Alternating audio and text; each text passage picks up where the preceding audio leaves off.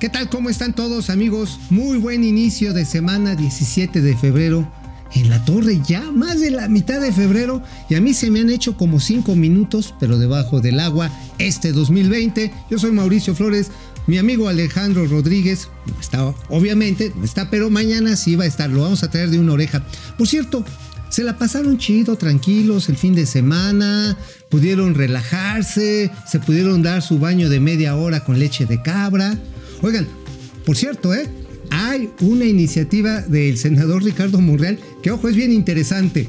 Resulta que va a proponer el descanso digital. En otras palabras, que no lo estén jodichiflando sus jefes, sus patrones los fines de semana, que no con el celular, que la computadora. Pero de eso luego platicamos. Vámonos a Momento Financiero.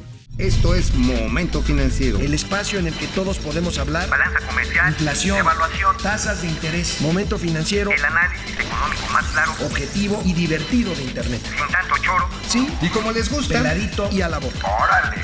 Vamos, réjete bien. Momento Financiero.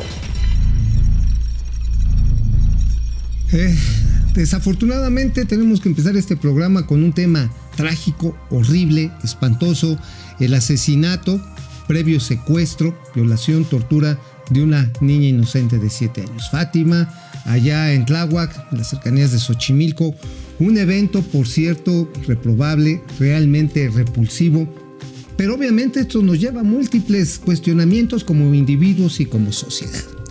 El presidente Andrés Manuel López Obrador dijo hoy en la mañana que es culpa del neoliberalismo, en otras palabras que este régimen que de alguna manera pues privilegia la parte del mercado, pues es culpable de generar violadores, de crear monstruos. Vamos a ver qué dijo el presidente de la República. Muy lamentable que esto suceda y desde luego estamos haciendo todo lo que nos corresponde para evitarlo. Lo más eficaz es eh, aplicar una política para tener una sociedad mejor.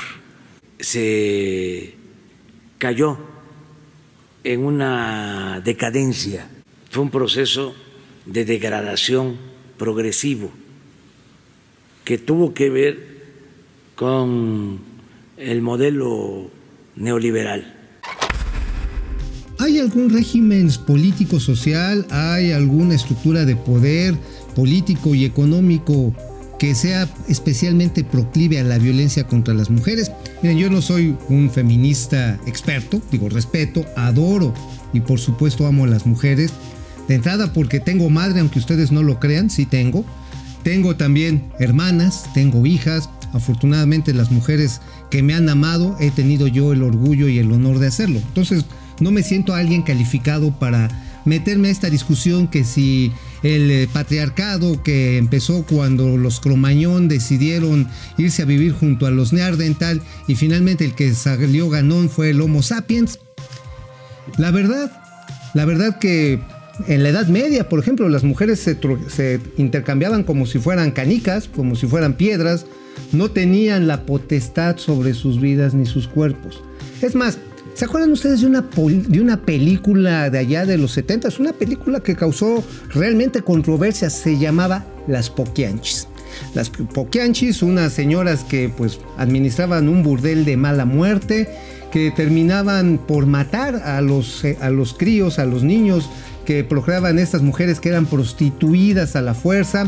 Se convirtió en un gran escándalo de, de, la prensa amarillista en aquel entonces, bueno, también de la prensa formal, no se crean, fue un gran escándalo. Eh, y fue precisamente en los años de maravillosos, dice el presidente Andrés Manuel López Obrador, del crecimiento estabilizador. ¿Hay algún régimen que realmente haga que la gente, que los hombres se vuelvan asquerosamente violentos contra las mujeres? La historia, por lo que les estoy diciendo, nos demuestra otra cosa. Entonces decir que la descomposición social se debe al neoliberalismo, pues entonces, ahorita que estamos en la cuarta transformación, vamos a decir que sigue siendo producto de una descomposición que no puede arreglar la cuarta transformación. Definitivamente, más bien parece una disculpa la del señor presidente, una disculpa, sí, por no saber qué hacer ante una crisis, sí, ética, una crisis moral, sí, pero también una crisis de los sistemas educativos. A esta pobre niña la sacaron de la escuela. Sí, la sacaron de la escuela porque la mamá, pues se acabó el curso y la señora, su madre, llegó 20 minutos tarde. ¿En qué cabeza cabe del magisterio poner niños en la calle, esperar a que sean secuestrados y después masacrados de esta forma infame? Creo que las preguntas van más allá de que si fue el neoliberalismo. Definitivamente, que me disculpe, pero que me perdone. Creo que a veces el señor presidente se gana los apodos con que le están tundiendo. Pero hablando de cosas que nos están tundiendo en materia económica, ¿Qué creen? El coronavirus ahora sí está amenazando la economía mundial. Obviamente no está llegando a México. De los 16 casos que se han reportado, ninguno afortunadamente ha sido, ha sido comprobado.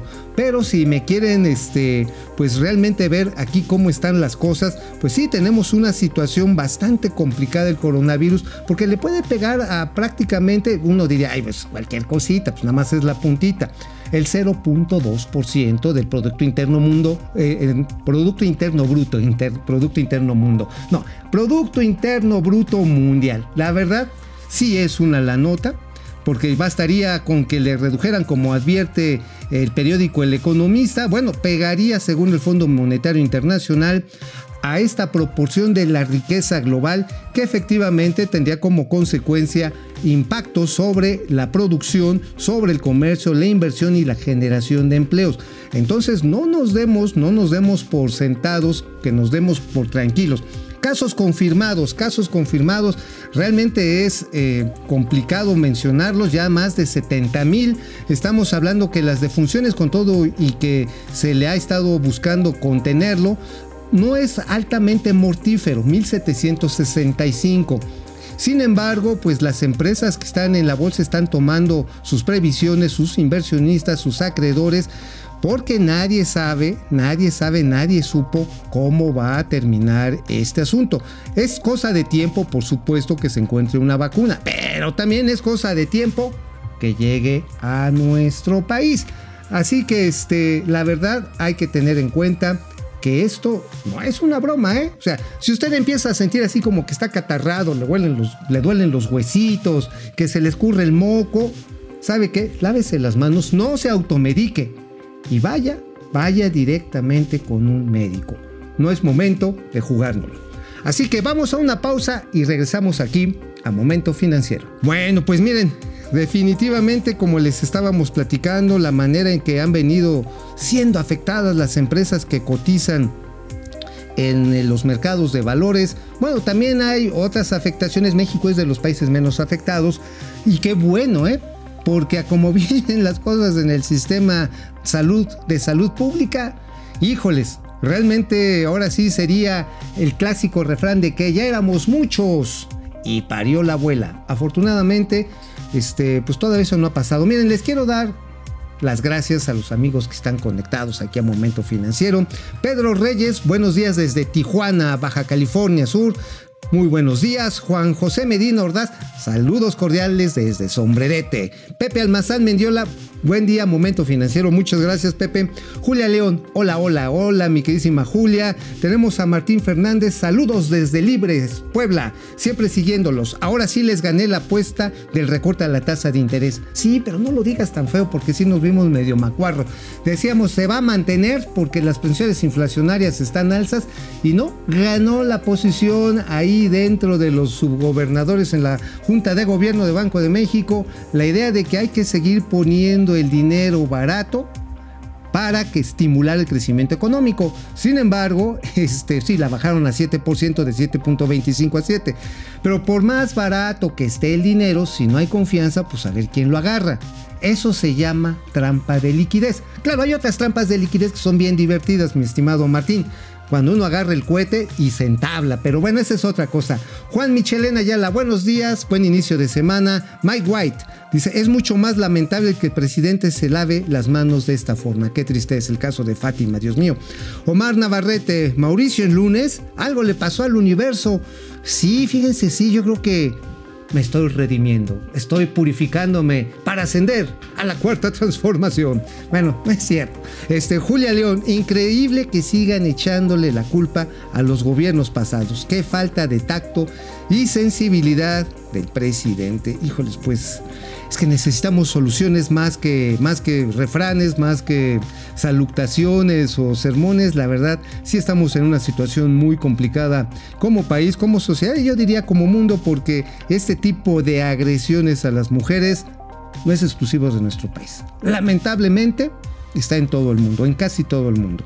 Pero bueno, vamos a seguir con este tema de, pues que tiene que ver precisamente cómo está repartiendo el presupuesto está desglosando el presidente Andrés Manuel López Obrador el presupuesto para 2020. A ver, vamos a ver qué dice el presidente de cómo se va a repartir el billuyo, que eso es una la nota, ¿eh?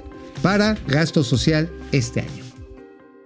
Ya tenemos garantizados para este año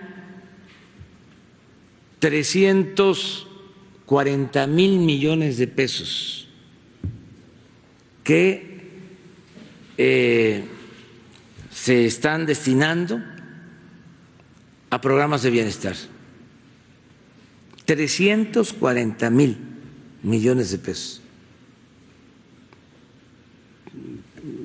Les comparto, el programa de la pensión a adultos mayores son 130 mil millones.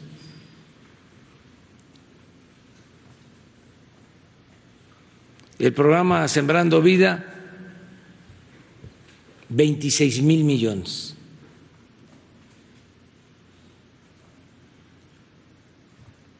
En becas son como 80 mil millones, porque están recibiendo becas 11 millones de estudiantes.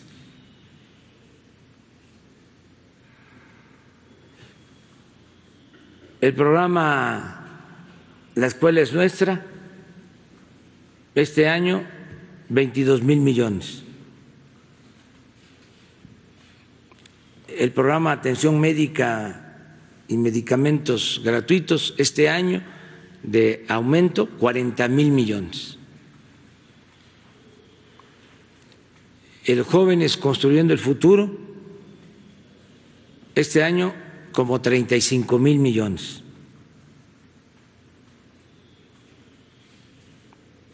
Y ya tenemos resuelto de dónde obtener. Bueno, nada nuevo bajo el sol, es simplemente ratificar lo que es la estrategia del gasto social de este gobierno, que son las transferencias directas, dárselas a las personas ya sin estructuras intermedias, este, obviamente, pues está en duda la calidad de la verificación y el seguimiento de estos programas, como le sucedió a jóvenes construyendo el futuro, estas becas que, este, pues que tuvieron una eficacia del 2%, refiriéndome a que solamente 20 mil de casi un millón de jóvenes que recibieron apoyos el año pasado obtuvieron un trabajo definitivo. Pero bueno, esto por cierto nada más para mis amigos Amlovers. Ese modelo de transferencias directas no es socialista, no es de izquierda. ¿Quién creen que lo inventó? Lo inventó nada menos ni nada más que Milton Friedman, el papacito histórico de los neoliberales. ¿Cómo ven? Pero bueno, vámonos a algo también neoliberal, aunque es una de las variables que le preocupa al presidente todos los días. El tipo de cambio, el peso sigue estando súper fortachón. Obviamente, pues que es como el mamator que tienes en casa, y tienes que estarle dando de comer al desgraciado que literalmente está adelgazando, pero al resto de la familia. Vamos a ver esta gráfica que sí, la verdad, este, es bien interesante.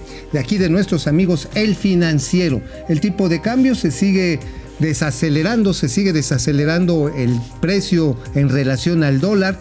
¿Qué tiene que ver esto con el conjunto de las políticas del gobierno mexicano? Realmente pocas, salvo que Banco de México pues sigue manteniendo, aunque redujo la tasa de interés de referencia, a 7%, sigue teniendo un spread, es decir, un diferencial muy muy amplio respecto a lo que son las tasas que rigen en los Estados Unidos o rigen en la Unión Europea. Entonces, por lo tanto, es un momento muy atractivo, muy atractivo para las inversiones que le llaman de portafolio y esto ha mantenido al precio, al peso, lo ha mantenido fortalecido. Aquí el asunto es, pues hasta dónde vamos a seguir metiéndole una lana, porque miren, ahí está.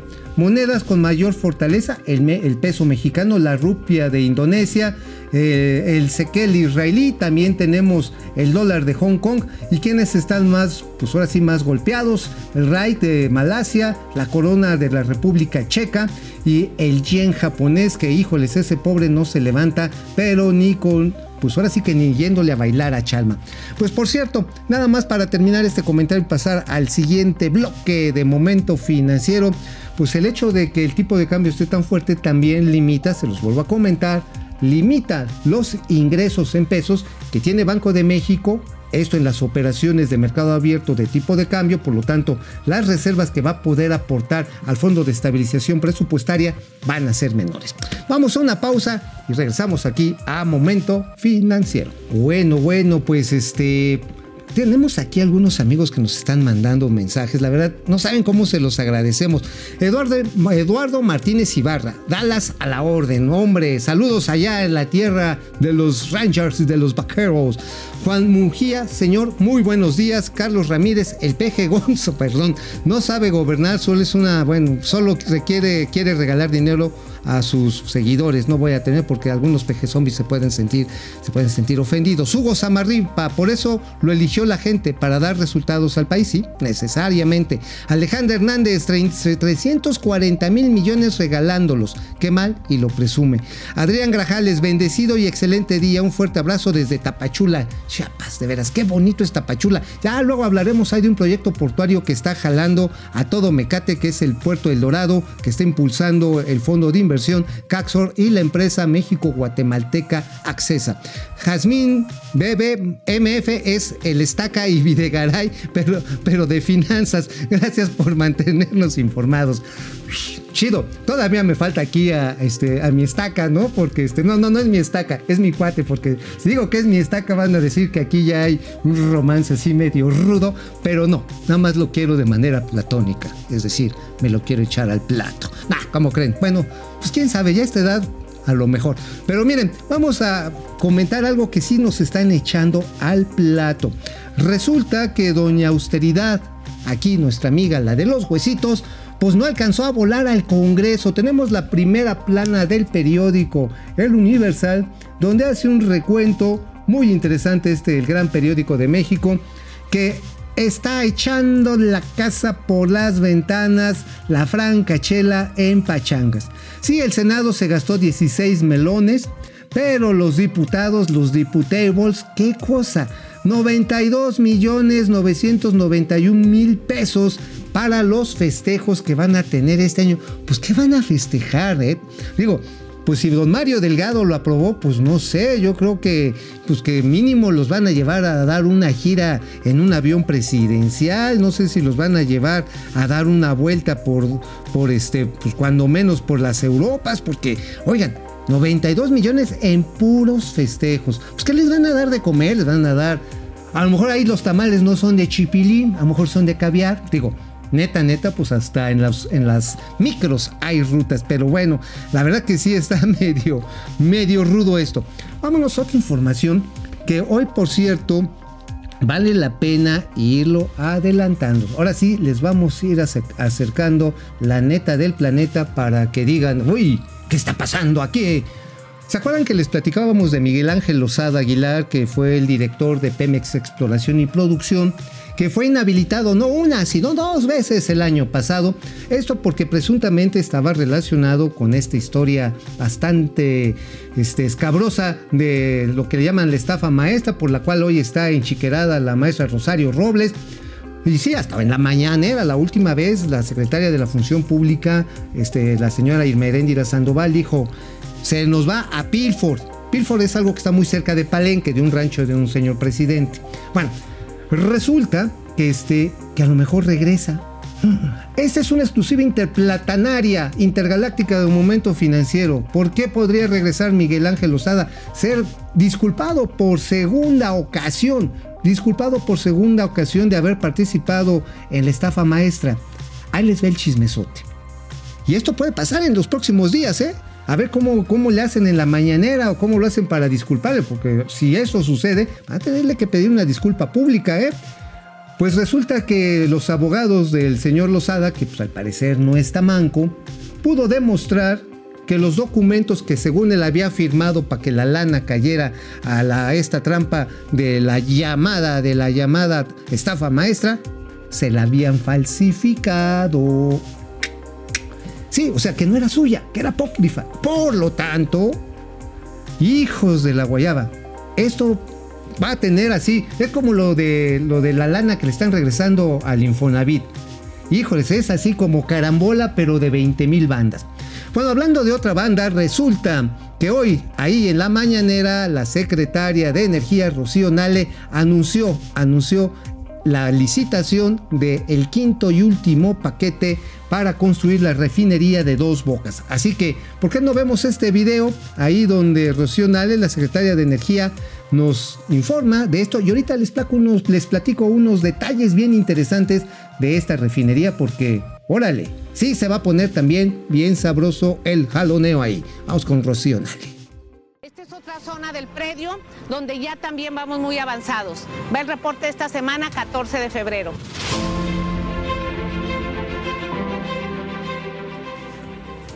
Bueno, pues sí, ahí están los avances de Dos Bocas. Obviamente es un terreno más complicado que el del aeropuerto de Texcoco, ¿eh? Neta, o sea, si se podía hacer ahí, pues también se puede haber hecho en Texcoco. Pero bueno, eso ahorita no lo vamos a discutir, porque el quinto paquete está compuesto, paren la oreja, está compuesto de 49 tanques y 32 esferas. Esta está reservada, esta licitación para empresas mexicanas, pero solamente los que saben hacer tanques, porque hay un montón de empresas así mañosonas pues que venden escobas, que venden trapeadores y de repente se consiguen ahí un socio mecapalero que hace, vende rotoplaces y se quiere meter. Están digamos que como que quitándole las cucarachas a la licitación. Sin embargo, pues nada más hay 80 compañías, digo, el hambre está cañona, sí, sí, no ha habido trabajo en la infraestructura general del país, salvo en algunos proyectos, y se están aventando como truchas ahí del lago de Chapultepec cuando uno avienta un bolillo. A ver quién agarra qué van a ser paquetes de 8 unidades, tanques o esferas en promedio. Aquí el asunto está en que hay algunas empresas, híjoles, que sí le tienen preocupada a la señora Rocío Nale. Les voy a mencionar a tres. Una es Ostoptipaquillos, que había ganado con KBR los paquetes 4 y 5. Pues, ¿qué creen? No está cumpliendo un tiempo y forma y le parece que le van a quitar los contratos. Esa es una. La otra híjoles, es una empresa que dirige un amigo, pero ni modo, no ha cumplido, se llama Tradeco y eso, y además pues, lo vinculan con el gobierno de Calderón, sí, el que le dicen el Borolas, y ya saben que eso se les indigita en la cuarta transformación. Y otra más se llama Zigzag, no es la del ingeniero Slim, es una compañía que, pues sí, esa se dedicaba a vender escobas, y ahorita ya hace refinería y además tiene origen de financiamiento que no es transparente. Así que bueno, por supuesto, para que esta licitación no se vuelva un batidero, sí van a tener que pasar bien la escoba para sacar a todos los piojos, chinches, víboras prietas, tepocatas y ratones que anden por ahí. Yo soy Mauricio Flores, este es Momento Financiero y nos vemos mañana. Vamos, réjete bien. Momento financiero.